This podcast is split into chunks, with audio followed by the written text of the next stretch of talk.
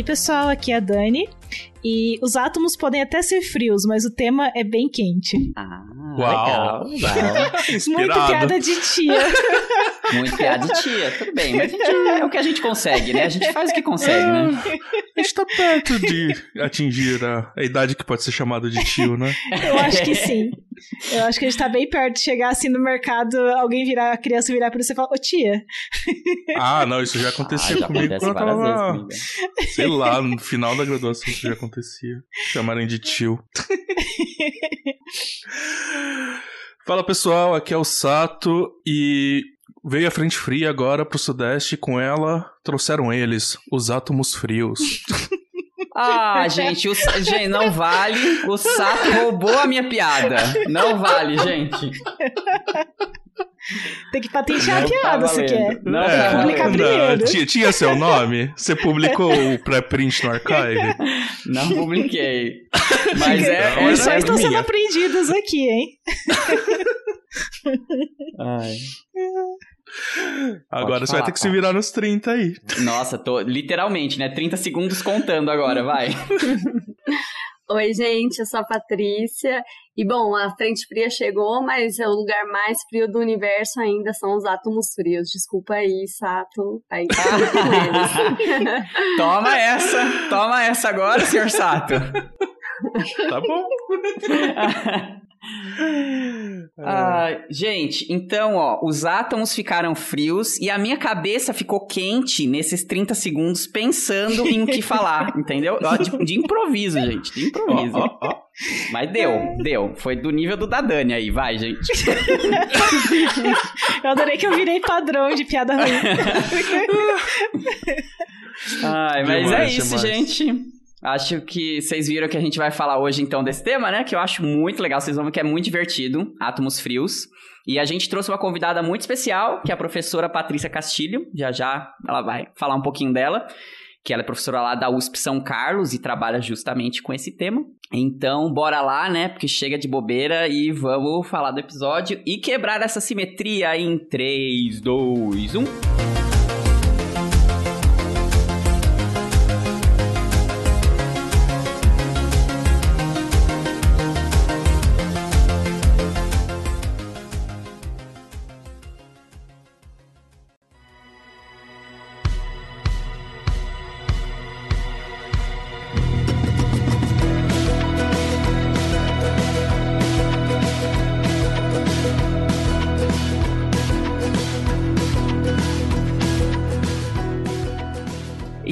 Aí, gente. Então, como falamos, a gente tem uma convidada especialíssima, que é a Pati. Por sinal, a Pati já foi minha, minha orientadora há muito tempo atrás, assim. Ela, enquanto ela fazia Quase. doutorado, eu fazia iniciação científica no grupo que ela trabalhava. Long time ago.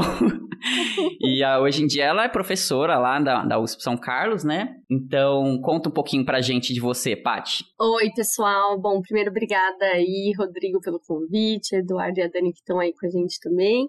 É, bom, eu, eu sou aqui professora no Instituto de Física de São Carlos, da USP, né? E desde o começo da minha iniciação eu trabalho aí com átomos frios, eu fui fui, é, fui pega por esse tema e comecei com ele e fiquei aí. E Uhum. fiz toda a minha carreira aqui em São Carlos, então graduação, mestrado, doutorado, tudo por aqui. Saí para um, pra um período de pós-doc na França e fiquei dois anos e voltei contratada agora como professora. Acho que sou a professora mais nova aqui do Instituto, provavelmente. E uma das Ah. poucas mulheres também, né? Verdade, né? Verdade, É, né? infelizmente, né? Sim. Mas, mas mulheres muito capacitadas, viu? Vou dizer, porque eu conheço ambas, ambas muito boas, hein? Pati, Dani, meu Deus do céu. E, e, enfim, e vamos contar então um pouco disso, Pati. Como é que é, assim... Qual é que é? Por que, que a gente. Por que, que vocês gostam de, de esfriar átomo? Qual que, qual que é o lance aí por trás dos átomos frios, assim? Qual que é o, o, o charme deles? Nossa, tem muita, muita coisa, né? Assim, a gente É. resfria átomos primeiro porque, bom, É, acho que o primeiro ponto é que a gente resfriando os átomos, a gente consegue estudar eles melhores, né? Então, as propriedades é, desses átomos aí, como que, por exemplo, um átomo colide com outro átomo, a gente consegue fazer isso de forma muito mais controlada se eles estiverem frios, porque aí eles estão andando bem devagarzinho e a gente consegue literalmente assistir essa colisão é, fazendo foto, fazendo imagem desses átomos enquanto eles colidem. Então, acho que esse é o a primeira, primeiro ponto, assim, né? De porque ele é, porque é legal resfriar esses átomos e olhar o que acontece com temperaturas bem, bem, bem frias. Então, de uma certa forma, é quase o contrário do que a gente busca fazer num colisor tipo LHC, assim, que você quer dar energia pro átomo, né? Exato. Ou pro, a né, gente quer... próton. Sim, a gente quer estar o mais frio possível para que essas colisões elas aconteçam a velocidades bem, bem baixinhas. Então, né, um gás a temperatura ambiente, né, um, aqui o gás na, na, na nossa sala, por exemplo, cada átomo desse gás, cada partícula desse gás do ar, ele está andando a 300 metros por segundo, super rápido. A gente é bombardeado por esses átomos o tempo todo, não sente, né? Mas eles estão aí andando super rápidos. E quando a gente resfria nesses sistemas de átomos frios, a gente vai ter átomo andando a 0,1 metro por segundo ou até menos que isso. Então a gente de fato consegue acompanhar mais ou menos o que, que acontece num processo de colisão e simplificar esse processo também, né? E, e, você sabe mais ou menos em que época que começou a surgir essa ideia de resfriar os átomos? Se isso ah, foi logo no começo que... da mecânica quântica? Então, isso eu acho que foi até antes da mecânica quântica, se a gente parar para pensar. Então, um dos das previsões assim mais mais importantes, né, de, de um estado que aconteceria é, a temperaturas muito baixas é a previsão feita por Einstein por é, Bose, né, do condensado de Bose-Einstein, que leva o nome uhum. dos dois. E aí, é, isso aconteceu antes da mecânica quântica, foi lá em 1905, ali no comecinho Nossa, do século passado mesmo. Disso. É bem antigo, né? Eu não sabia que Sim. veio antes da quântica se formar. Veio antes da Só quântica. É? Olha só, que legal. Sim, antes da quântica, só com a ideia de fóton, né? Então a ideia de fóton já estava aí, e lá com o Planck, né, é, no, no, no, outro século ainda, né, final de 1800, e só com a ideia do fóton já é, foi possível, primeiro, pensar num condensado de fótons e aí depois estender isso para átomos mesmo. E aí ficou conhecido como condensado de Bose-Einstein. Ah, nossa, que legal.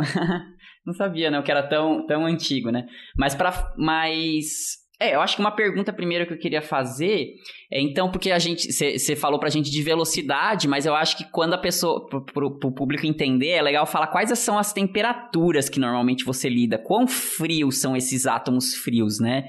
E um pouco também de que tipo, porque a gente tem muito, muito tipo de átomo diferente, né? A gente tem o átomo da minha mesa aqui, a gente tem coisas no, no estado sólido, né? Então, qual que é normalmente o tipo de sistema que você, que, você, que você trabalha e quais são as temperaturas que você chega, né? Então, a temperatura, né? A gente está, então, interessado em trabalhar com esses átomos andando bem devagarzinho. Então, uhum. na verdade, é, a temperatura, ela entra aí. Porque quanto mais frio, né? Eu tenho um, um gás, por exemplo, é, mais lentamente as partículas desse gás, os átomos, moléculas que compõem esse gás vão estar tá se, se mexendo, né?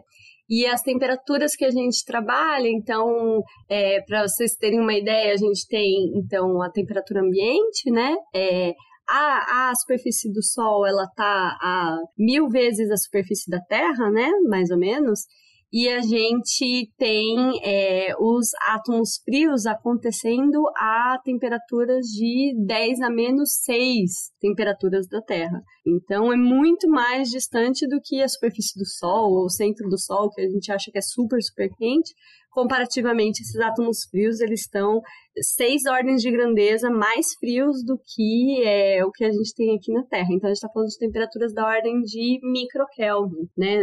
Até nanokelvin, dependendo do caso. Nossa, eu nunca baixo. tinha pensado nessa comparação, assim, do, do comparar para um lado e para o outro as temperaturas, né? Sim. Que legal. E a temperatura mais fria do universo é em torno de 1 Kelvin, né? Então é só duas ordens de grandeza do que a gente tem nas, né, no dia a dia. Então a gente está ainda muito, muito mais frio do que o mais frio que a gente encontra no universo aí, que é numa, numa nebulosa, eu não vou lembrar o nome agora, mas que é em torno de 1 Kelvin. É, e, e, e, tem uma definição assim clara na literatura de o que é um átomo frio para temperatura ou para velocidade. Tipo, a partir daqui eu tô trabalhando com um átomo frio. Posso falar isso? Eu acho que você pode começar a falar isso quando você entra na centena de microkelvin. É quando, né, assim, é estipula-se que a gente pode simplificar um pouco essas, a, a, forma como esses átomos interagem, como esses átomos colidem, e aí a gente pode tratar ele como se fosse um, o que a gente chama de átomos frios, né? Então, milikelvin ainda não é tão frio assim, mas quando você entra na casa do microkelvin, você já pode começar a falar que é um sistema de átomos frios que interage fracamente, e isso vai ser super importante para as propriedades que a gente vai observar nesses sistemas. É legal de ver, porque que nem eu, eu no meu trabalho aqui, a gente trabalha com refrigerador de diluição, né, Paty? Então, uhum. eu, é que o meu, o, o, sistema é muito, é completamente diferente do que você faz, né? Mas a gente chega a isso, no milikelvin mesmo, né? Só que a gente só, é bem uma geladeira, é literalmente uma geladeira, né? Você põe lá e, tipo, chegou a milikelvin, né? Mas, que é o máximo que a gente, o mínimo, né, que a gente consegue chegar sem pensar muito nas frio, propriedades. Né?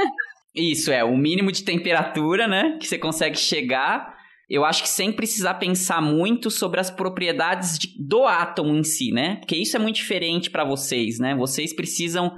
Vocês conseguem resfriar, dependendo da, da, do seu setup experimental, um tipo de átomo de cada vez, ou mais de um, é. um ou dois ali, né? Mas assim, você precisa selecionar qual átomo, né? Não é exatamente uma geladeira, né? Você vai lá não. e coloca um átomo específico para resfriar, né? É, não, a gente, então, falando um pouquinho aí do, do sistema, né?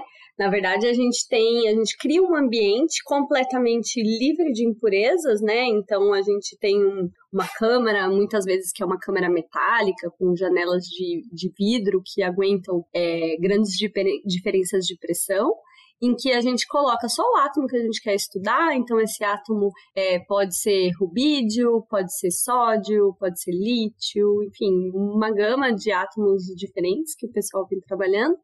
E a gente coloca normalmente esse átomo em formato metálico ali dentro e só ele. E aí a gente esquenta esse esse esse metal, né? E vaporiza esses átomos para gerar um vapor desse átomo que a gente quer estudar. E aí, então, esse vapor, esses átomos começam quentes. A gente esquenta 200 graus, 500 graus, dependendo do átomo. E aí, a gente precisa, a partir daí, de 200 graus, 500 graus Celsius, resfriar esses átomos até o microkelvin. E para isso, a gente precisa conhecer a estrutura de cada um desses átomos para ir usar laser, né? Para resfriar é, esses átomos com uma técnica de resfriamento a laser. É bem diferente de uma geladeira, de fato, assim, não funciona como uma geladeira.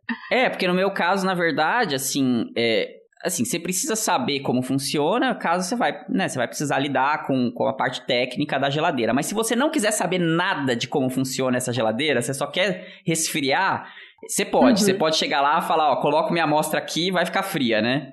Que é completamente diferente do caso de vocês, né? Vocês têm uma engenharia muito específica para conseguir chegar nessas temperaturas, né? Sim, e para cada átomo é, muda principalmente a, o laser que a gente está usando, né? A cor da uhum. luz. Então a luz vai ser a peça fundamental para a gente conseguir atingir essas temperaturas. Então, é, então cada átomo vai ter uma transição, né? É, entre um estado é, fundamental, que esse átomo é estável, para um estado excitado, em que ele é, transita aí absorvendo luz, e aí, dependendo da, da energia da transição, você tem, então, cores diferentes para poder excitar esse átomo. Então, você usa lasers é, diferentes dependendo do átomo que você escolhe trabalhar. Olha, eu sou completamente fora da área, tá? Eu trabalhava com cosmologia, assim, então pra, o que eu entendo é temperaturas altíssimas, tá? E eu, eu tô quebrando a minha cabeça aqui para pensar como que eu resfriaria alguma coisa usando laser. Eu não tô dando mais energia pro sistema? Como que acontece isso? É, então você pode, né? Você usa laser para queimar alguma coisa, né? Ou para até modelar é. essas estruturas nanométricas que você vai uhum. literalmente queimando, né? Sim, essa, acho que essa é a ideia que a gente tem de, de laser, né? Que laser é calor, né? Energia e tal. Mas, na verdade, o que a gente faz aqui é uma coisa que a gente é, é como você pensar em, no, no, laser, né, em termos também um pouco de, de que ele é formado por fótons, por exemplo. Então, é, você joga uma luz laser é, nos átomos, né, então esse, esse, essa luz ela pode ser interpretada como uma onda eletromagnética ou como uma coleção de partículas, que são os fótons, né, que carregam aí um, um, uma energia específica que vai estar relacionada com a cor delas. E, na verdade, quando um átomo absorve luz, então absorve um fóton, é como se fosse um processo de colisão, em que você é, tem a conservação de, de energia e de momento, né?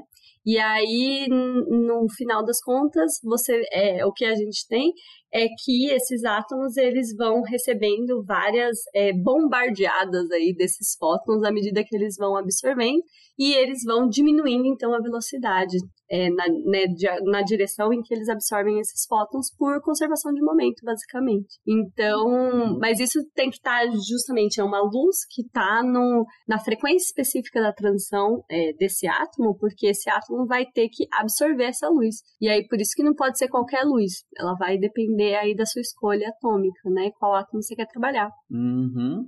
Então é realmente é como um joguinho de bilhar mesmo, é uma bola de bilhar, assim, né? Você tá vindo com uma bola numa direção, aí você vem com uma contrapropagante, assim, né? Se choca e diminui a velocidade, né? É isso. É, pode pensar num canhão de bolinhas, sabe? E, é Bombardeando é. um átomo aí e esse átomo vai colidindo com essas bolinhas e vai resfriando, diminuindo a velocidade com o tempo, né? É mais, uhum. mais ou menos essa a ideia. Então é como se cada fóton, né? Você escolhe uma cor específica, né, uma frequência específica, então esses fótons têm uma energia específica e você escolhe que essa energia seja da ordem da energia de transição do átomo que está usando. Isso. Entendi. Isso. Daí eles vão absorvendo e daí nesse processo absorve e emite na hora que ele vai, ele excita, né? Daí para desexcitar ele emite coisa e vai perdendo momento com o tempo, é isso? Isso, exatamente. Mas aí a emissão ela acontece em é, qualquer direção, né? Então essa emissão na média não contribui para nada, porque quando Entendi. você emite você também tem tem um, você, né, por conservação de momento, você também você pode tem um emitir para outra, né? Uhum. sim. Mas na média você emite para todas as direções, então na média ela não contribui e a única contribuição vem da direção de propagação desse, desse feixe, né? A direção que os ah, fótons estão se deslocando. Então, essa técnica é a técnica de resfriamento a laser, né? Que a gente fala. Então, vem do inglês laser cooling e é a técnica mais poderosa que a gente tem. Então, a gente sai aí de 500 Kelvin e chega a, sei lá, 200, 300 microkelvin só com laser cooling. Então, é de fato super poderosa. que legal, né? Quanto tempo demora para esfriar um sistema? Eu não sei qual é o tamanho do sistema que a gente está falando. É um gás de partículas macroscópico? Como que funciona? É um gás de partícula, então a gente né, tem esse gás dentro de um sistema de vácuo, em que é o ambiente tipo, mais uhum. limpo que a gente consegue fazer. Então a gente está falando aí de 10 a menos 11 atmosferas, mais ou menos ali dentro. E é, isso é muito rápido, na verdade, porque a, isso vai depender da taxa de, de, de absorção né, dos átomos. Então, e você tem que fazer só alguns ciclos para resfriar né, um átomo. Então, essas taxas elas são da ordem de 6 MHz. Então, é, isso, é, isso é bem rápido, então a gente consegue, enfim, a gente vai falar em termos de segundos para carregar uma quantidade que é da ordem de 10 a 10 átomos numa nuvem. Então, cada átomo individual resfria rapidinho. E você consegue ver, né, Paty? Eu lembro disso que eu achava muito legal no lab lá, quando eu ainda Sim. trabalhava lá com vocês, né? Porque depois que você resfria, você realmente confinou, né, os átomos numa região, você consegue ver uma bolinha, né, ali no meio, assim, brilhante, que são os átomos paradinhos, né? Você vê uma bolinha flutuando ali, é um negócio bem ficção científica, assim. Nossa, é muito gente. brilhante, é, flutuando ali no meio de uma câmera metálica, é um negócio bem louco. Cara, eu vou te falar que, olha, eu vou, vou contar um pouco de historinha aqui, gente, até. Porque quando eu entrei na graduação, eu era da engenharia física, né? E a Paty era minha veterana da física. E aí, sei lá que cargas d'água, ela falou, ai, ela me chamava de Depende, era meu apelido na graduação, gente, muito, muito bizarro, mas enfim. Aí ela falou, ai, ó, Depende, aparece lá no nosso lab um dia pra você ver como é que é e tal. Cara, foi. Nossa, eu lembro que eu fiquei muito empolgado quando eu vi um, um laboratório de verdade, assim mesmo, sabe? Acho que foi muito determinante para eu falar, cara, eu vou seguir na física mesmo, viu? Vou ficar por aqui. Sair da engenharia, era... né? É, não, larguei a engenharia de vez, gente. Assim, terminei o curso, né? Mas assim. Nunca mais fui, fui engenheiro, assim, né? Depois de entrar pela primeira vez no lab lá, eu falei, gente, é física que eu quero, viu?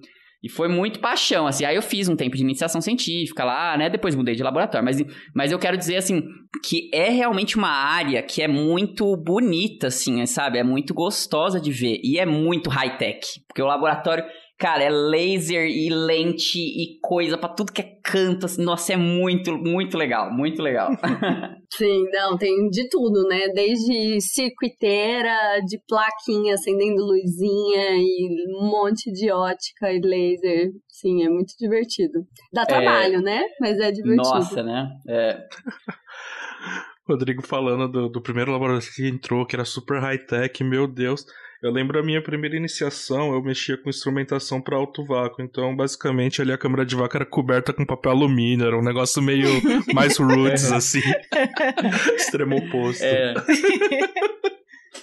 é, não, é, a, a Lab da Paty, eu diria que é um dos mais bem equipados do Brasil hoje, assim, é um laboratório muito bom, é um laboratório muito, muito, muito bom mesmo, eles têm bastante coisa, né, mas... Sim, não, é, e esses experimentos Sim, são caros, né? Montar um experimento Também, de é. átomos frios, a gente está falando aí de um milhão de dólares para montar do zero, né? Então, é um negócio que é, foi construído aí ao longo dos anos e, de fato, os equipamentos são muito caros. Então, sim, impressiona, né? Você fala para um aluno, cuidado com esse espelhinho aqui, ele custa mil dólares, o aluno já treme. treme na base, é né? Assim. É, mas tem que mexer, é assim, é. vai lá, né? Uhum. Nossa, é realmente. E os lasers de vocês são muito específicos, né? Vocês precisam de lasers com, com uma largura de linha, né? Ou seja, com, como é que fala? Como que eu vou falar, explicar isso? Jeitos simples, gente. Uma a, variação a, na o, frequência? A variação, isso, né? A variação na frequência do laser que vocês trabalham tem que ser muito, muito, muito pequena mesmo, né? Para conseguir só, só excitar a transição correta, né? Exatamente, porque a gente quer excitar uma transição atômica que tem um, uma frequência muito bem definida, né? Se a gente, se esse laser não tem uma frequência tão bem definida quanto, é, a gente não consegue ver o que a gente quer, quer ver, né? Começa a dar problema. É, isso é muito importante para relógio, né? A gente tem um, um laboratório aqui com relógio atômico não é exatamente o que eu trabalho, né? Mas é, é faz parte aí do grupo e de fato para o relógio você precisa de um padrão de frequência bem definida, que é o que vai então dar para você o padrão de tempo, né? Que você vai usar depois. Então você precisa confiar no seu laser para saber que você está fazendo tudo certinho. E, e, é legal, é uma coisa é muito interessante que é um experimento que você, você consegue ver muito bem. Uma coisa que a gente a gente toma como garantido na vida, mas que não é óbvio se você parar para pensar, de que átomos são realmente idênticos, dois átomos, né, do mesmo tipo, dois átomos de rubídio 87, né, por exemplo, são realmente idênticos, né? Você consegue ver por quê? Porque você está realmente usando a mesma frequência com muita precisão, né? E é isso, assim, né? Então, é muito louco de você imaginar isso, né? Na, na, como a natureza funciona, né? Como realmente as coisas são. Porque quando a gente olha no macro é tudo diferente, né? Mas quando a gente vai pro microscópico, né? Você vê que a gente tem poucas opções de coisas diferentes no fim das contas, né? Que é tudo muito igual entre si, né? Enfim, momento de filosofia só, gente. Nada. Mas parei pra pensar agora nisso e falei, nossa, que legal, né? Antigamente era uhum. só fogo, ar, terra e. Como é, que eram os quatro é, elementos é, lá do Euclides? É. A gente tem um pouquinho mais de opção é, né? agora. Um pouco mais, é uma tabela periódica de opções. Sim. Mas... É, mas é isso mesmo. E, e me conta, Paty, eu sei que vocês têm alguns átomos em particular que vocês costumam usar, né? Tipo, você falou do sódio, do rubídio, acho que tem cálcio, uhum. né?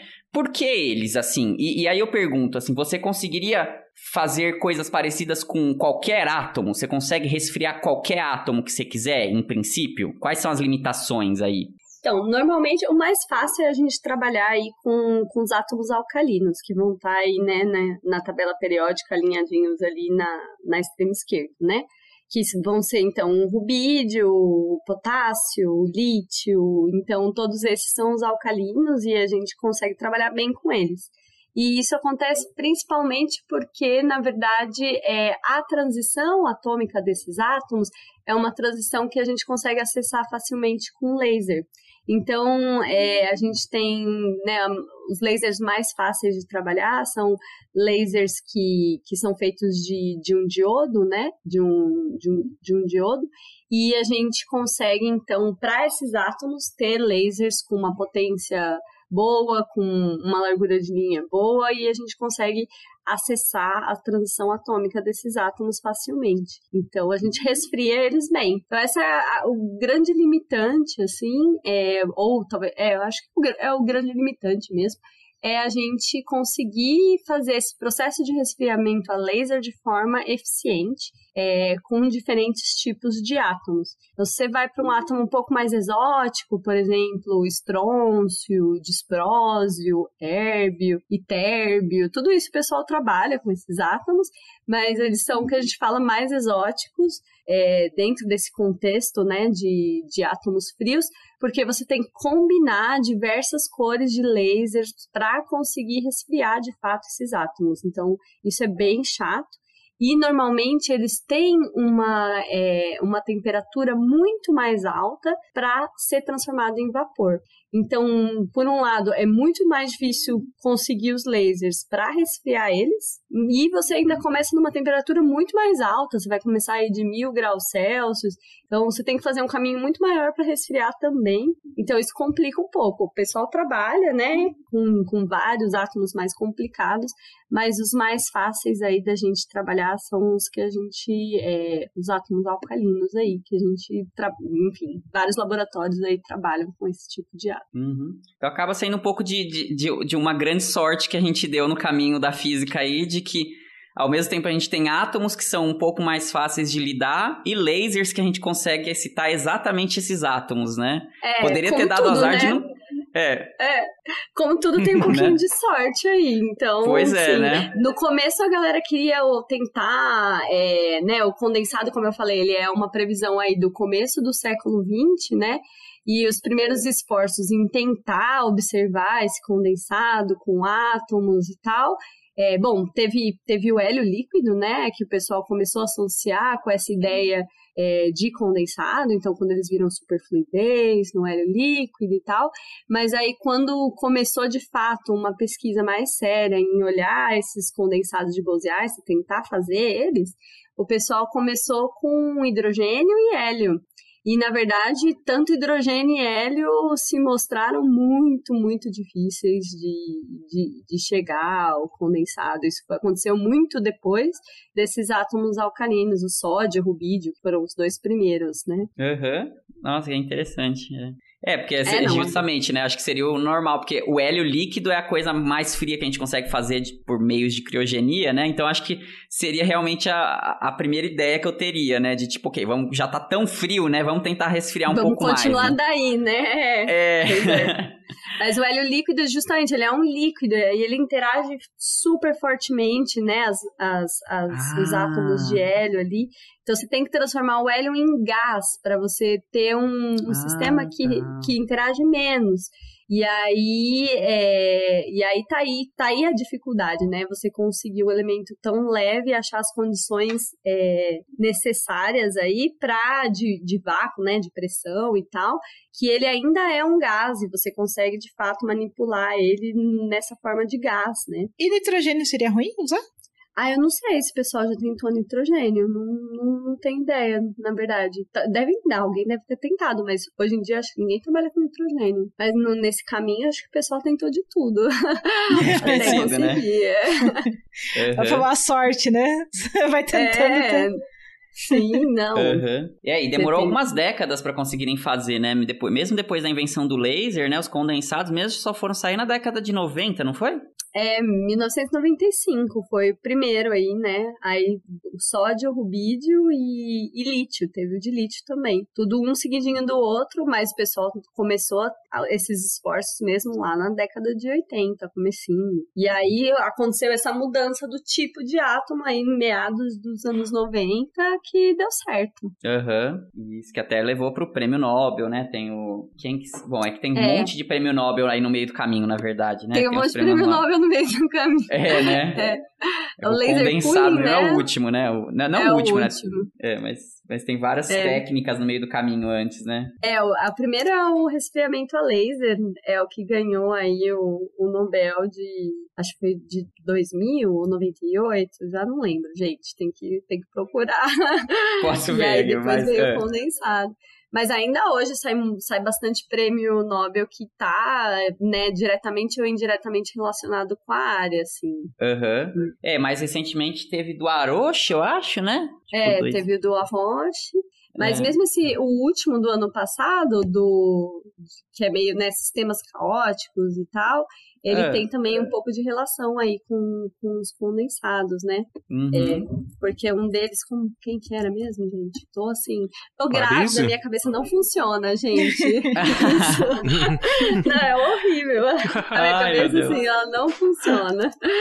Isso é o isso do, do Paris, né? É. Isso, exato. Que aí uhum. vai, vai ter relação também com, com coisas que se estudam com esses sistemas, né? Hoje, átomos frios é muito mais é, usado pensando em, em, usar esses sistemas para simular sistemas mais complexos, né? Nessa ideia de um simulador quântico e tal que, do que só saber as propriedades desses sistemas pura, simplesmente, assim. Aham. É, o prêmio Nobel, eu só chequei aqui, o prêmio Nobel pro condensado foi de 2001, pro Cornell, Wiman e o Ketterle. Então, 2001 foi o do condensado. Mas é, teve vários outros, né? Teve 90 e quanto aqui? 97. É, acho que de resfriamento a laser vai ser, né, 97, é, 98. 97, é. É, resfriamento a laser 97. É, ó, quatro anos de diferença, né? E duas coisas muito da mesma área, né? Assim, resfriamento a laser e depois condensado, né? É, uma coisa e... que é resultado direto da outra, né? Exatamente, é, né? E conta mais pra gente, Paty, porque você, você até agora falou do, do laser cooling, que é, eu acho que é o passo mais importante, né? Mas não é o suficiente para você chegar nas temperaturas mínimas, né?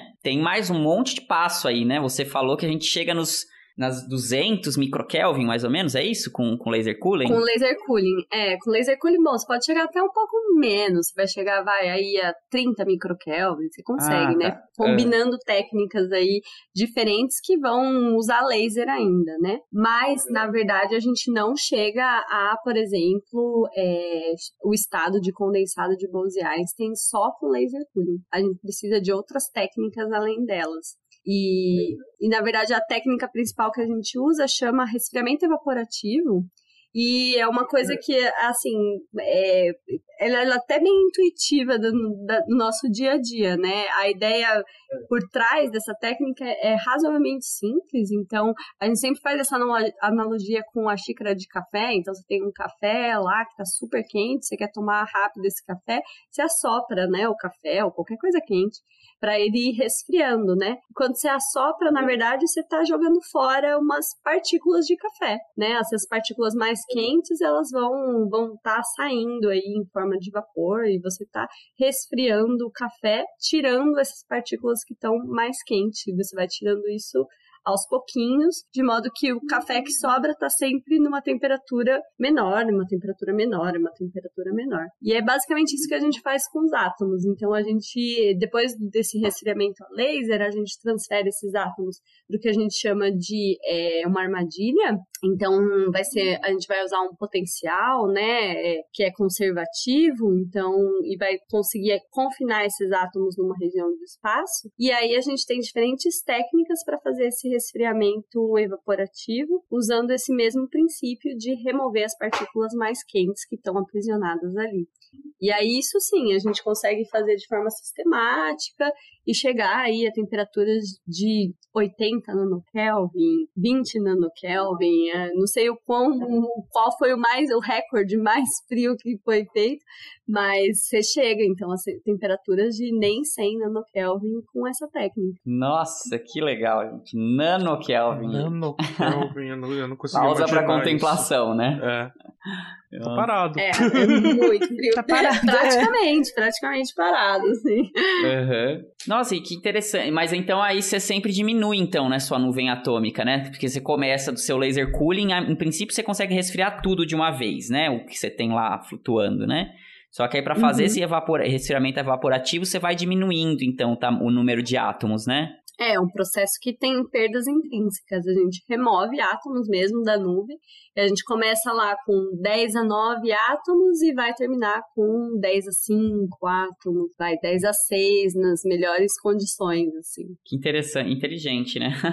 e aí é a taxa com que você, né, é, você tem que brincar com essa taxa de quantos átomos você tira, quanto você resfria e conseguir resfriar mais do que você perde de átomos para aí conseguir de fato é, chegar né, no ponto que você quer. Uhum. Você tira muito rápido as partículas, você não resfria eficiente e aí você acaba com um pouquinho átomo e você não no final você perde a nuvem, hum, você mata a nuvem. Tá.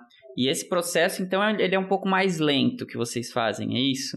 Esse é, é mais lento. Então, é um processo que vai demorar aí alguns segundos mesmo. Então, normalmente da ordem de 20 segundos, mas é, a sequência inteira do experimento a gente vai estar tá em torno de uns 30 segundos, mais ou menos. Desde o, de esquentar os átomos que estão ali no metal, né, até a gente resfriar eles a temperaturas aí da ordem de centenas de nanokelvin, até menos. Então, demora uns 30 segundos e toda vez que a gente produz um, uma nuvem dessa, a gente destrói ela na sequência para conseguir observar ela. Então a gente tira uma imagem, literalmente, faz uma foto, né? É, e a gente destrói. Então cada, cada nuvem ela é única e a gente toda vez faz uma nova nuvem para estudar o que a gente quer estudar.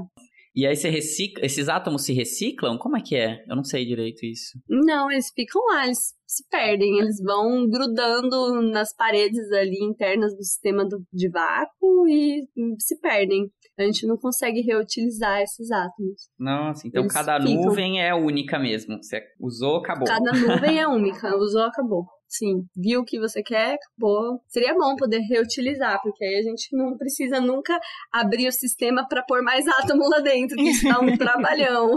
Mas ah.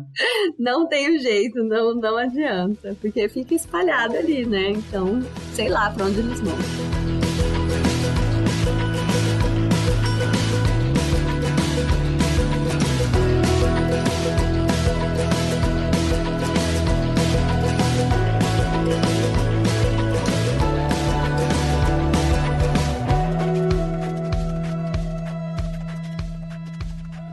Então, Paty, eu tô aqui pensando, beleza, então a gente tá. É, a gente usa essas técnicas para resfriar esses átomos. Porque a gente quer, no fim das contas, ver alguma propriedade, né? Estudar alguma propriedade relacionada a isso. Imagino eu, mais relacionada à mecânica quântica. E que tipo de propriedade geralmente você está procurando estudar quando você está fazendo esse tipo de esse tipo de técnica? Então, como eu falei rapidinho, né? A gente hoje a tendência, na verdade, é usar esses sistemas como é, simuladores de sistemas mais complexos, né? Mas isso é o, o que se faz hoje porque a gente já chegou num nível de, de controle desses sistemas que é meio sem precedentes, assim, na física experimental. A gente controla tudo. Então, a gente controla o número de átomos, a temperatura, a forma como esses átomos interagem, a força dessa interação, o potencial, a geometria da nuvem. A nuvem pode ser 3D, 2D, uma linhazinha, pode ser tudo que você imaginar literalmente hoje. Então, tem muito apelo para usar esses sistemas como, por exemplo, é, simuladores de física de estado sólido, então modelos de estado sólido, que a gente coloca eles numa rede que simula um, um, um cristal. E a gente estuda efeitos aí. É, a gente também pode ir para um negócio mais, é, mais moderno, assim, que tá, tá bem em tendência, que é tentar usar esses sistemas para simular, por exemplo, buraco negro, que é, é uma linha de, de pesquisa que começou faz pouco tempo, aí por 2018, mais ou menos. E aí você tem métodos de simular o horizonte de evento, de buracos negros. Então, assim, esse é meio um caminho que, que os átomos frios, mais ou menos aí uns 5, 10 anos, foi, foi se direcionando, né? Simular esses sistemas mais complexos, por conta desse uhum. controle sem precedentes dos parâmetros. Mas no comecinho, na verdade, é, resfriar os átomos era legal por si só, né? Porque você nunca tinha chegado nessas temperaturas. E aí você tinha então essa previsão do começo do século XX de que teria um estado de condensado de Bose-Einstein, que é um estado em que todas as partículas passam a ocupar é, o estado de menor energia do sistema e aí o sistema como um todo ele vai ser descrito então por uma função de onda macroscópica que vai se comportar uhum. sob as leis da mecânica quântica, mas é um sistema macroscópico com cerca de né, microns de tamanho, em que você consegue ver então fenômenos de interferência entre esses átomos e, e outras propriedades que são normalmente relacionadas a ondas, né? Você consegue ver no, acontecendo numa nuvem atômica.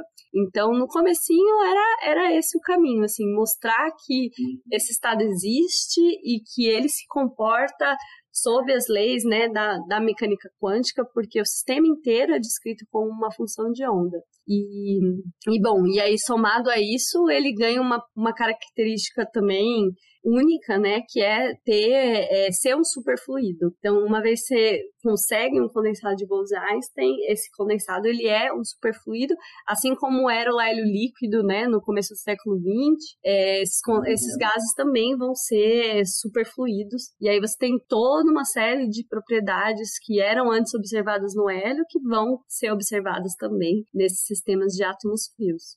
Mas bom, comecei de trás para frente, né? Comecei do final pro começo. Verdade, é. Mas bom, acho que deu para dar uma ideia. Sim. Uhum. Nossa, você tá falando dos, dos parâmetros que dá para controlar. Eu tô tendo flashes das minhas aulas de teoria quântica de muitos corpos. Falando, nossa, dá pra fazer muita coisa. Se dá pra controlar a interação. Dá pra... Hoje você controla tudo. Dá, dá pra você simular Sim. o que você quiser. Nossa. Exatamente. Essa é a ideia. Você controla a geometria, a interação, e temperatura, né? Então, assim, você faz o que você quiser. Você perturba o sistema do jeito que você Nossa. quer também, então. Da, imagino um que dê pra testar muita física básica com isso, meu Deus. Sim. Pensando nos hamiltonianos muito estranhos, assim, umas coisas que eu proporia só de forma teórica e agora, tipo, ah, talvez dê pra fazer. Mas tem, tem coisa que era, foi proposta, né, teoreticamente, assim, para explicar uma coisa, que na verdade não explicava, não funcionava, e em frios você consegue, de fato, fazer esse hamiltoniano e ver a evolução do sistema nesse hamiltoniano. Então isso uhum. é bem, bem legal, assim. É isso.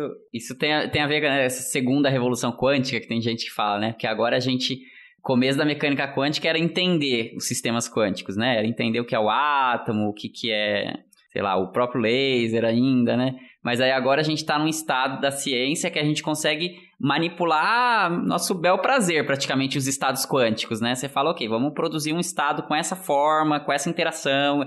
Então dá uma liberdade de, de entender o resto, né? Porque é exatamente o que você está falando, né? Você usa isso para entender o resto, né? Entender aquilo que a gente não consegue, talvez, fazer o experimento mas que a gente sabe que a descrição é daquela forma, né? Então a gente vai num sistema que a gente tem o controle e entende, né? Sim.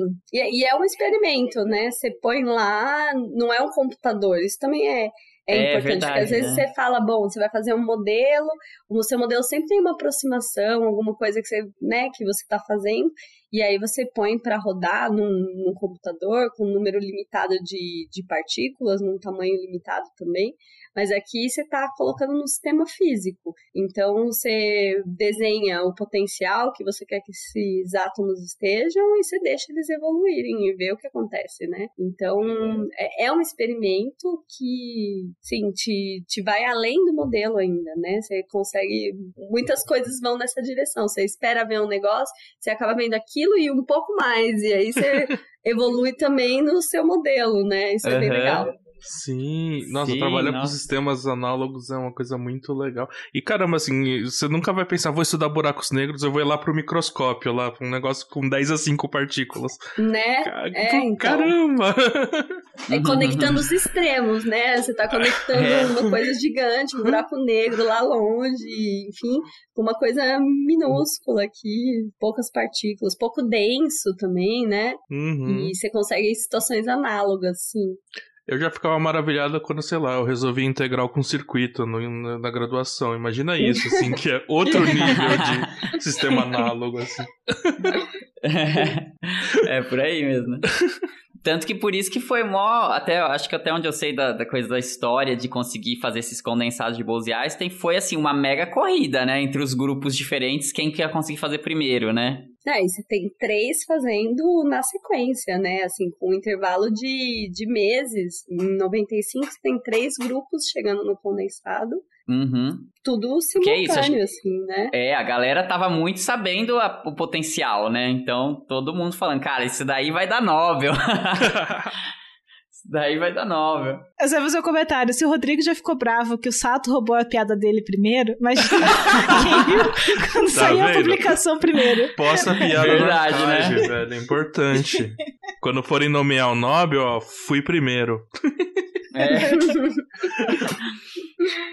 É, mas dessa correria, né? Então a gente realmente, né? Tem, tem esses resultados da física que é assim, que são e vários deles são, assim, óbvios que são muito bons, mas muito difíceis de se conseguir, né? Esse foi um deles, eu acho, assim, né? Muita gente sabia que, cara, isso é algo que a gente. É, é, um, é uma, uma pedra que a gente precisa tirar do caminho da física aqui, né? Precisa resolver.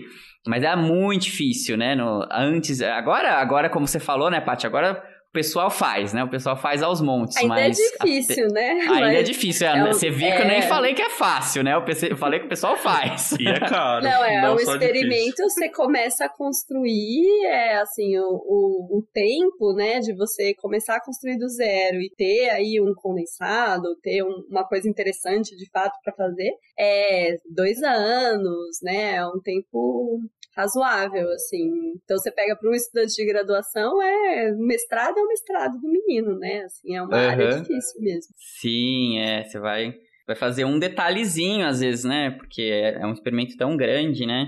É, é, é um trabalho em equipe, né? Não é um experimento que você faz sozinho, isso é impossível, porque você tem que dominar muita coisa, desde programação, a vácuo, laser, física atômica, né? E, e aí mecânica quântica e tudo que desdobra disso, mas tem também um grande conhecimento técnico que você tem que dominar e isso leva tempo. E é muito melhor se você tem uma equipe, né? Sozinho é impossível levar um experimento desse. Então, é uma dinâmica de trabalho meio única, assim, dessa área, porque eu acho que, bom, não sei, tem, tem algumas outras áreas que também tem uma dinâmica mais coletiva, mas átomos frios é de fato bem coletivo, assim, você tem que estar tá trabalhando em equipe, tanto com os alunos, os professores, pesquisadores, né? É uma coisa bem em conjunto. Aliás, é, é uma pergunta que eu tenho, né? Uh, se essa área é popular no Brasil, assim, tirando. Eu sei que você tem um laboratório aí na, na USP de São Carlos, mas uh, é um laboratório razoavelmente caro de construir e exige um conhecimento. Existem vários grupos aqui no Brasil pesquisando a, a átomos frios e coisas análogas? Não.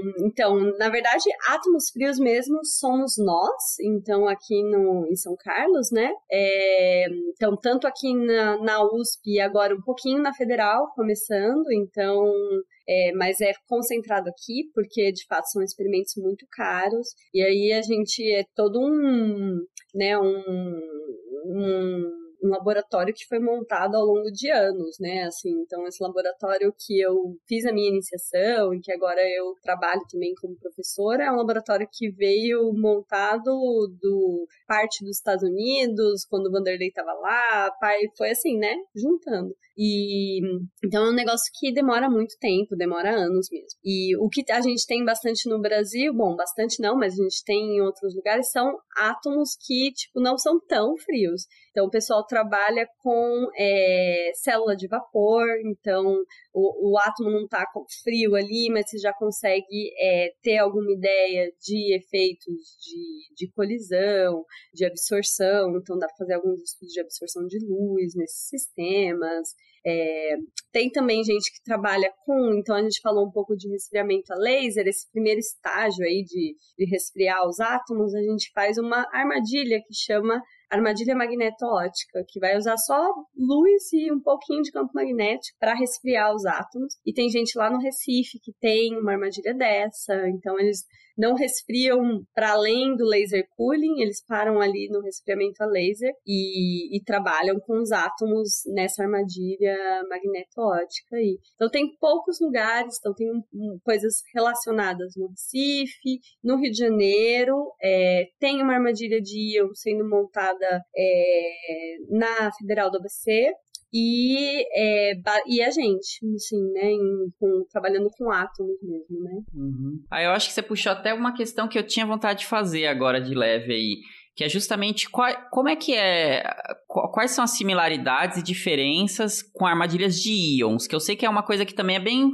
popular hoje em dia na, na, na física, né? Mas quão próximo é das, das técnicas e tudo mais do que você trabalha? Então, tem coisas próximas, é, então esse estágio inicial de resfriamento a laser, você acaba também fazendo alguma coisa é, parecida com, com íons, né? Mas quando a gente vai falar em aprisionar esses íons, a, o tipo de armadilha é diferente.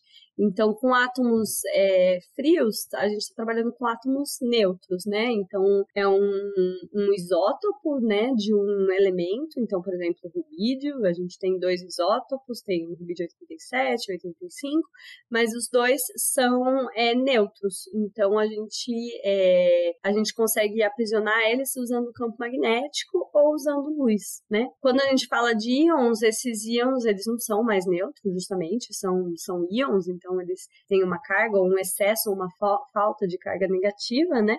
E aí a armadilha para aprisionar esses íons é uma armadilha que vai contar com eletrodos, então você vai aprisionar eles por meio de campo elétrico. Então é uma armadilha que é diferente intrinsecamente do que a gente aprisiona os átomos neutros.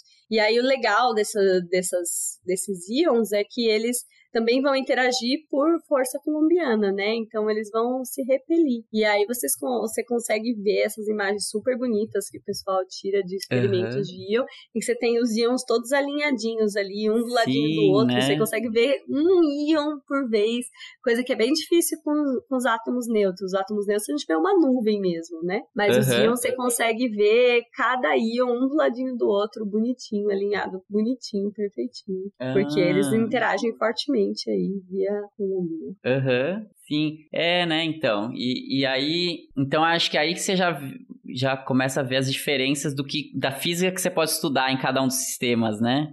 Então, acho que vai por aí, né? Porque com íon você consegue ver o átomo por átomo, né? Íon por íon, né? Isso. E aí eles são muito requisitados para fazer computação quântica, né? Íon. Então, cada íon desse é um qubit, e você consegue manipular o estado interno desse íon também usando luz, né? E, mas você consegue excitar e guardar essa excitação, ver como essa excitação se propaga, né? Ao longo dessa cadeia de íons, por exemplo. Então, você consegue fazer coisas é, que vão estar tá aí nessa direção de computação quântica. Isso, é. Tem algumas. Hoje a computação quântica não está bem definida o que, que vai ser o, o, o, maior, o mais bem sucedido, vamos dizer assim, na né, tecnologia. Então tem várias empresas realmente, né, que estão investindo nisso, né? Tem empresa, tem uma chamada Honeywell, por exemplo, que é meio famosa, de átomos de, de íons confinados, né? E realmente, é, tem galera que tá apostando todas as fichas e todos os dinheiros, que é muito dinheiro por sinal, gente, que estão apostando realmente nisso, né? De que o lance para fazer computação quântica são íons confinados, né? Hum. Mas enfim, não sei, não sei opinar. A minha opinião é que é, é difícil. Assim, eles tem vantagens e desvantagens, né, como todos os outros candidatos, mas eu acho para criar uma coisa que, que de fato vai, vai ficar assim, cair no uso das pessoas é, e tal, né? né? Também acho. É. é, é muito difícil, porque é um sistema muito grande, você tem que miniaturizar esse sistema. Não sei até quanto dá para fazer isso, é bem difícil. Eu acho que para um, é, algumas coisas pode vir a ser útil, sim. Eu acho que eles, eles têm um, um lado que é mais robusto, né, comparado com outros sistemas, assim. Isso, mas é, porque eu... para cair no, no, uso comum, acho muito, muito difícil. É, eu até sei que tem umas propostas, já mais devagando um pouco até do sistema, mas eu sei que tem, tem algumas propostas até de galera que, que. Eu sei de um grupo em Berkeley, por exemplo, lá nos Estados Unidos, que eles trabalham com, com microchips, onde eles têm esses eletrodos, como você estava explicando, né? Assim, para confinar os íons, você usa muito mais campo elétrico, né? Então eles têm um, uns eletrodos no chip que você consegue confinar no chip um, uns íons lá, né? Que, enfim, é, é, nessa ideia de conseguir fazer uma coisa mais escalável, né? Mas realmente, eu acho que é, uma, é bem difícil, né? É um sistema muito complexo para você fazer coisas, assim, que valem a pena, assim, né? É, eu acho difícil, assim. Fazer em larga escala, acho que o sistema de íons não é a melhor opção. Acho que não vai ser o, o que vai dar certo, é. E, e Paty, então, e, e, tem uma coisa também que a gente tá falando até agora só de condensados de Bose e Einstein, né? Então, e eu sei que tem um lance de trabalhar com sistemas fermiônicos, né? Ao invés de bosônicos, fermiônicos. Assim, explica um pouco para mim, principalmente porque eu tô com dúvida mesmo, mas pra galera também. Como é que é, assim, que quando a gente fala de trabalhar com um sistema que é bosônico, quando a gente tá falando um átomo, o que que, do que que, se, o que que você quer dizer exatamente com isso? Então, a gente tem, dependendo do átomo que a gente escolhe trabalhar, né? Então, é, o rubídio, sódio, etc., a gente vai ter vários é, isótopos diferentes, né? E aí, esses isótopos, eles podem ser isótopos bosônicos, né? Que, que vão ter então um, número é, par de, de spin, ou é, vão, podem ser isótopos fermiônicos, que vão ter então um número ímpar né, de, de spin. E aí, na verdade, é, isso muda bastante na física que a gente vai observar quando esses sistemas são então resfriados a temperaturas muito, muito baixas. Então, em temperatura aqui na nossa sala, não faz diferença se é um bóson, se é o férmio, isso não muda nada pra gente, porque é, aí falando um pouco mais, né, termos técnicos, a estatística, né, que esse gás, então a temperaturas altas, ela, ele vai, vai se comportar, né, a estatística com que ele se comporta é a mesma, não, independe se é bóson, se é férmio. Mas aí, conforme a gente vai diminuindo a temperatura desse gás, a gente começa a ver de fato que é, esses átomos eles são diferentes, bósons e férmios, e é, isso vai se representar é, na estatística que eles têm que é, obedecer. Então, um, um eu, no caso de bósons, eles vão obedecer a estatística de Bose-Einstein. Então, isso implica que esses átomos eles gostam de estar juntos, basicamente. Então, à medida que você resfria o seu sistema, não importa se eu já tenho um átomo é, no estado de menor energia, o outro átomo vai ir lá também, vai querer sempre estar no estado de menor energia. Então você vai resfriando, resfriando, resfriando, né, o, o, o gás, diminuindo a energia desse gás, todos os átomos vão indo para o estado de menor energia que eles podem ir. Então você acumula todos eles num único estado, que é o estado de menor energia do sistema, o estado fundamental, e é justamente esse acúmulo que a gente chama de condensado de Bose-Einstein. Então, é, são todos os átomos num único estado quântico, que é o estado de menor energia do sistema. No caso de férmions, isso vai ser diferente. Então, férmions, eles têm que respeitar o princípio de exclusão de Pauli. E isso diz que, então, dois férmions idênticos, se a gente está usando o mesmo átomo, a gente tem férmions idênticos, né? Eles não podem ocupar o mesmo estado quântico. Então, quando eu começo a é, resfriar o gás, esse, os átomos de um gás de férmio, eles vão também ocupando os estados de menor energia do sistema, mas quando eu tenho um átomo que ocupa um estado desse, desses estados de menor energia, eu não posso ter mais nenhum outro átomo ocupando esse mesmo estado. Então, é, o que acontece é que, na verdade, esses átomos, eles é, vão se alinhando em todos esses estados de baixa energia, de modo que eu tenho sempre um átomo em cada um desses estados de menor energia e eu preencho todos eles até um estado máximo que recebe o nome aí de estado de né, estado da energia de Fermi ou estado de Fermi e eu tenho sempre um desses átomos em cada um desses estados e isso também vai ser um, um objeto quântico macroscópico, é um gás degenerado de Fermi, a gente fala, e ele vai exibir propriedades quânticas, assim como a gente observa no caso dos condensados, né? Mas ao invés de ter todos os átomos no estado só, a gente tem eles um átomo e só um, ocupando todos os estados de energia inferior a um estado de energia máxima, que é o estado é, de Fermi, que tem energia dada pela energia de Fermi. Então tem essa diferença, é. Isso é uma coisa interessante, né? Porque normalmente quando a gente pensa em bóson, Fermi, eu acho que principalmente Sato e Dani talvez concordem comigo. Eu costumo pensar na partícula pura ali mesmo, né? No elétron, ou no, no fóton, ou sei lá, no gluon, ou no, no que for, uhum. né? Mas os átomos inteiros, apesar de ser um monte de elétron, né? Que é, no fim das contas é um monte de férmion, né? E aí tem o próton, tem, mas assim, mas tem. E aí, somando tudo, no fim das contas, é, é, o último elétron que vai determinar, né? Se é tipo inteiro, se é semi-inteiro, né? Se é semi-inteiro, exatamente. Apesar de ter toda uma estrutura interna, né? Só o último elétron de, muda completamente, então, o comportamento do, dos átomos, né? E até mudar a estatística, né? Isso é muito interessante também, né? Sim.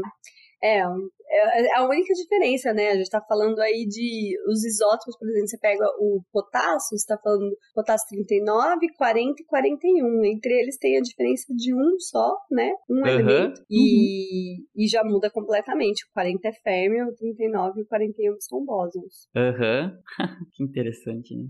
E as técnicas para resfriar os, os, diferentes isótopos são as mesmas ou, ou, muda? Como é que é? A técnica é sempre a mesma. Gente usa resfriamento a laser ou resfriamento evaporativo mas a frequência muda. Então, é, vai então, mudando, tá. Vai mudando. Uhum. Então, a frequência do 39, do potássio 39, não é a mesma do potássio 40, que não é a mesma do potássio 41. Então, você consegue, porque quando você joga, né, por exemplo, átomos de potássio para trabalhar com eles, você está jogando um pouco de tudo, né, dentro do seu sistema de vácuo ali, né? Então, você tem os três. Em princípio, você pode trabalhar com cada um deles, mudando um pouquinho aí a frequência do laser que, que você está usando para estar as transições. Hum. Ah, legal, né? É claro, né? Porque se você tem o seu sistema, você não vai conseguir estar tá puro num único isótopo, né? Você vai ter sempre é. uma uma sujeirinha de um isótopo diferente, né? Tem até umas coisas que eles chamam de amostras enriquecidas, que eles fazem um processo de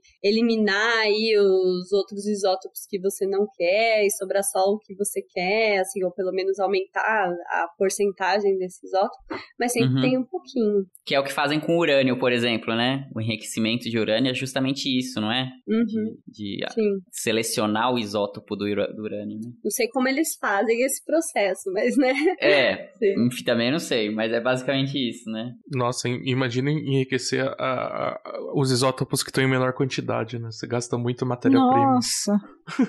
Sim, é Se você quiser fazer difícil. um especial. É, deve ser super difícil. No caso, o potássio, justamente o 40, que é o férmio, é, é o que tem menor concentração. Se não me engano, são 3% a, a concentração Nossa natural, né? É nada. Então, o pessoal que quer trabalhar com potássio 40 tem que trabalhar com essas amostras enriquecidas. Elas são normalmente bem mais caras que as amostras normais. Porque senão uhum. você tem uhum. muito pouquinho, né? Uhum. uhum. Nossa, deve gastar um monte para fazer isso daí, né? É. É, e pensando que, que, a, que a Patrícia falou que essas técnicas fazem uma vez, né? E depois você perde o material. É, perdeu Meu tudo. Deus. Verdade, né? Bora reciclar esse potássio 40 aí, gente. Sim. Mas bom, a gente coloca, vai, a gente coloca 5 gramas de, de, normalmente, né, da ordem de 5 gramas de potássio, por exemplo, isso dura aí uns 6 anos de um experimento funcionando. Nossa, é mais. ah, bom, ok. Então, assim, dura um tempo, gente. Sim, dura um tempo. E é um pouquinho só, né, 5 gramas. Uhum. É, né, porque se você tá falando, sei lá, um sistema de 10, 10 átomos, ainda é pouca coisa, né? É Ah, é, pouca coisa. pensando comparado é, com o MOL, MOL, né? É longe de MOL ainda, né? É. Mas assim, a gente tem muita perda, né? Nesse processo, ai, 10 a 10 átomos é o que a gente começa, mas claramente esse- o resfriamento a laser ele é super legal. Nossa, a gente consegue fazer muita coisa com ele, mas ele não resfria todos os átomos. Então, quando você esquenta, você resfria uma partinha. E aí essa partinha dá 10 a 10, aí o resto você já perdeu já logo do começo, já sumiu, Hum, já foi. Uhum. Hum. nossa, mas ainda assim, gramas pra durar anos, tá ótimo. É, Dá pra fazer muito experimento. Dá, não. Dá. Isso rodando na sequência, né? Rodando todo dia. Por dia a gente tira o quê? Umas. Um dia rodando bem, a gente vai tirar umas 400 imagens. Então, você faz Nossa, essa é nuvenzinha bastante. 400 vezes. É, é bastante, bastante. E, e Paty, talvez conta. Agora a gente já explicou bastante dos conceitos, eu acho, mais fundamentais. Talvez dá pra explicar um pouco mais pesado, até assim, né?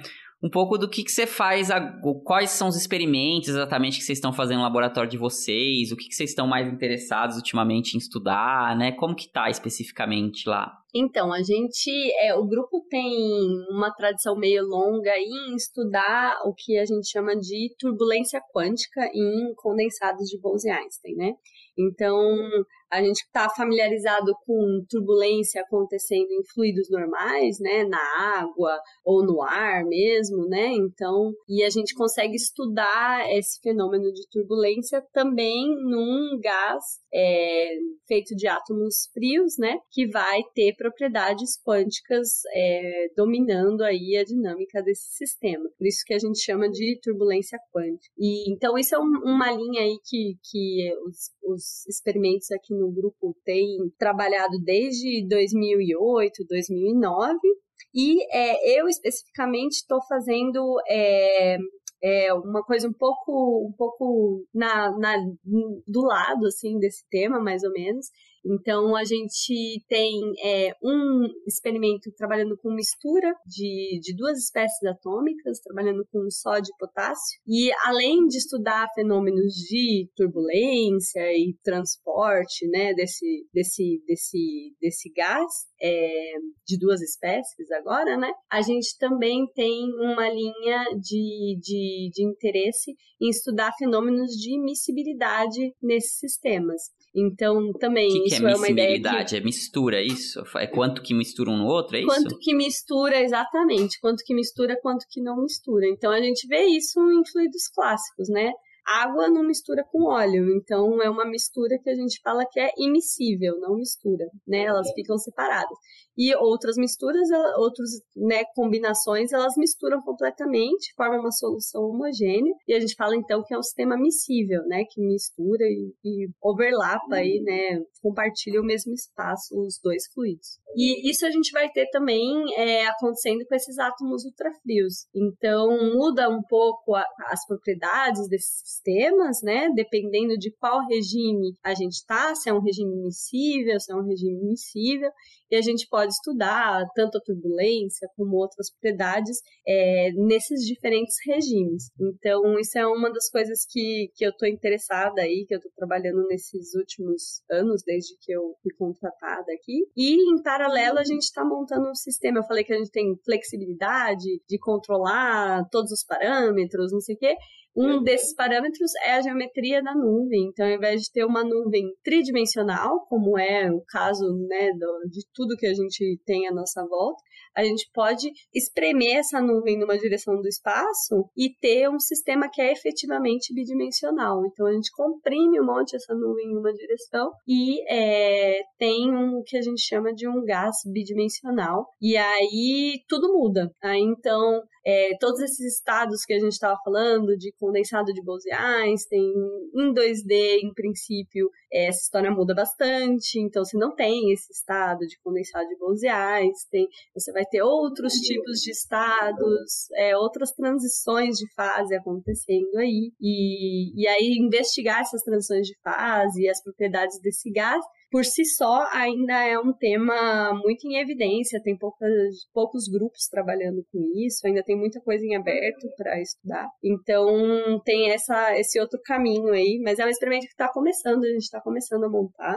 E... Uhum. Então vai uns dois anos aí, né? Vai uns dois anos, exatamente.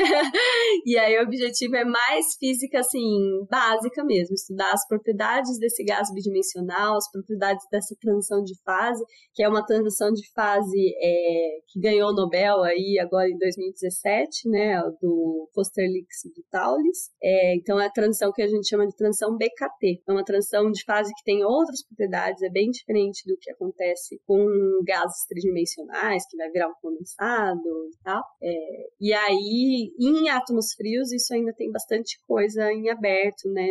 Regimes de interação diferentes que podem modificar essa transição. Então, tudo isso a gente vai estar tá querendo estudar nesse novo experimento. Uhum. Caramba, Cara, gases bidimensionais. Nossa, eu, né? eu confesso que, que quando eu fazia essa matéria, né, que é teoria quântica de muitos corpos, às vezes aparecia umas Hamiltonas de sistemas bidimensionais e eu falava, pra que, que eu tô estudando isso? Eu nunca faço essa pergunta, mas em especial eu olhava assim, onde eu vou achar um sistema bidimensional? E, bom, aparentemente agora tem. Aí, tem, claro que tem vários, esse é um, né? Não, mas em gás, assim, é, tá, você pode ter uma monocamada, Sim. alguma coisa tipo um grafeno, mas tipo, nossa, um gás. Uhum. Sim. Nossa, é, é muito sci-fi mesmo essa, é, área, né? Muito, meu Deus.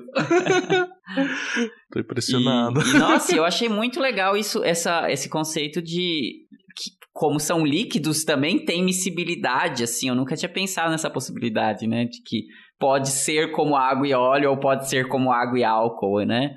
E isso por si só parece muito interessante, né? De ciência básica, né? Assim, de entender o que acontece nessas misturas, né? É, isso também ainda é uma coisa que tem bastante espaço aí para física básica mesmo, de, de entender as propriedades desse sistema. Tem, na verdade, um, um estado novo que foi observado aí há dois, três anos, que são os, é, os droplets quânticos, são gotas quânticas, que é um gás que ele, ele se comporta como líquido. Então, é um gás que é, tem uma tensão superficial, vamos dizer assim, e, ele se comporta como líquido. Então, é como se fosse uma gota caindo sob a ação da gravidade, assim. E isso você consegue com esses sistemas de duas espécies, num regime específico de interação entre as espécies e tal. E tem toda uma nova linha de pesquisa começando em cima desses é, droplets quânticos aí. Tô de boca aberta, não sei o que falar. A gente começa e nunca sabe onde vai, né? Tá começando. É, né? Claro, tem Algum isso, lugar né? vai parar, é. Mas, nossa, grandes é, possibilidades. Tipo, nossa. Eu adoro esses desenvolvimentos é. assim que vão pros lados da física básica, assim. Parte que eu mais gosto.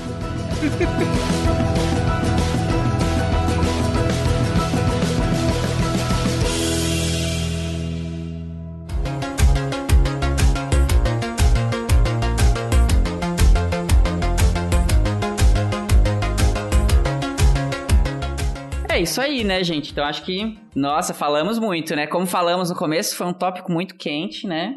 E, cara, adorei, adorei a nossa convidada, Paty, parabéns. Adorei suas explicações, nossa, super legal. E aí eu queria te deixar um espaço empolgado. também pra você. É, nossa, não é? Parece é, uma área muito, muito né? legal, gente. Olha, se eu tivesse na graduação agora, de repente, iria pra essa ah, área. Então. Nunca é tarde pra mudar de área. Ah, não. Física não é mais pra mim. Mas, Tchau. de repente, alguém vai estar tá ouvindo esse episódio e vai lá bater no seu laboratório. Olha, tem projeto aí e... pra gente. Exatamente ah, isso que eu ia falar. Sempre é. É, Paty, se você quiser fazer um, um momento jabá aí, aproveita, entendeu? Fazer uma propaganda do que você tem, né? Do que, que você tem, se você tá procurando aluno, sei lá. Acho que é a hora aí.